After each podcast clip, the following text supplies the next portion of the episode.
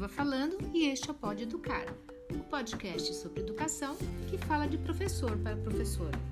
Hoje, neste episódio, trataremos das competências gerais da BNCC. Como eu falei no último episódio, eu, eu ia apresentá-las é, e falar um pouquinho de cada uma delas, né? As competências indicadas pela BNCC, elas visam garantir a formação integral dos alunos e contribui para a construção de uma sociedade mais justa, democrática e inclusiva. Foi o que nós vimos.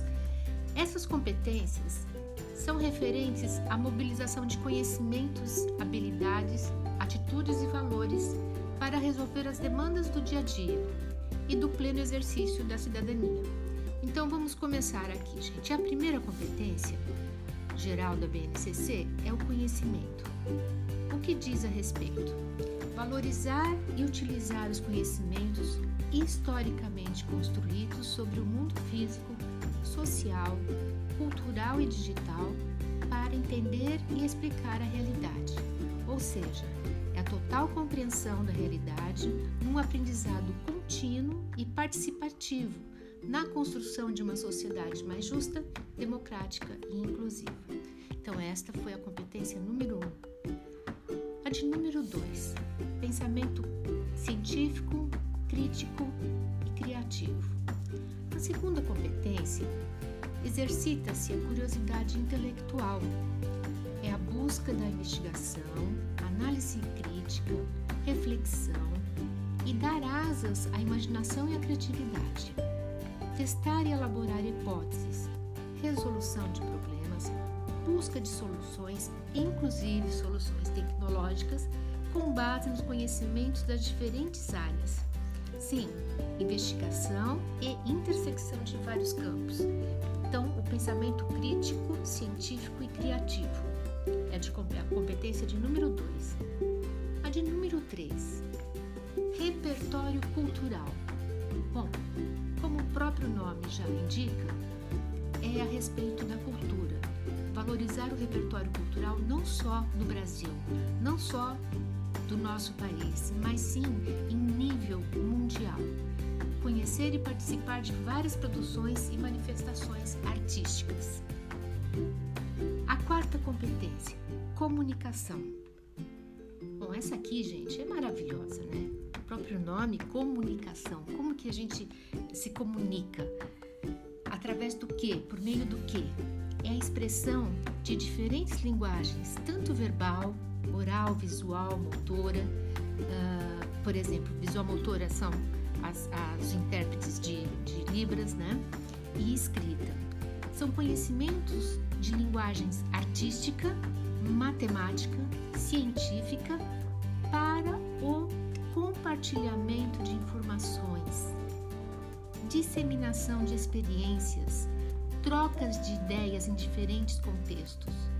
Tudo isso para quê? A produção de sentidos para atingir o entendimento mútuo. Como se dá a comunicação, gente? Comunicação é isso. São as diferentes linguagens podendo transmitir ao outro a mensagem que se quer dar. Cultura digital, a de número 5, competência 5, cultura digital. É muito importante aqui, gente, compreender, utilizar e criar tecnologias digitais de informação e comunicação de uma forma crítica, significativa, reflexiva e ética em todas as práticas sociais, incluindo as sociais no mundo do trabalho e as escolares, as acadêmicas, para que se possa comunicar, acessar e disseminar informações, produzir conhecimentos, resolver problemas e exercer protagonismo e autoria na vida pessoal e coletiva. Bom, eu falei de cinco. Se nós pensarmos bem a respeito dessas cinco, elas não se dão isoladamente todas elas conversam entre si. E vocês perceberão isso no próximo episódio, na restante uh, da, das outras competências, como elas estão intrinsecamente interligadas. Não existe uma isoladamente a prática de uma só, certo? Então, isso é que é maravilhoso no PNCC, que veio para nortear todas as escolas do nosso país. Vou ficando por aqui para não ficar muito extenso. Agradeço a todos que participaram comigo, que estão comigo até agora.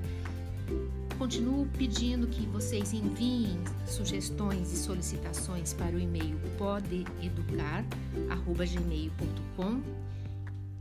A fonte de pesquisa deixarei no, no descritivo do podcast, os links para pesquisa e também o meu contato. Agradeço e até a próxima quarta, quando falaremos da competência número 6 até o número 10. Um abraço e até já!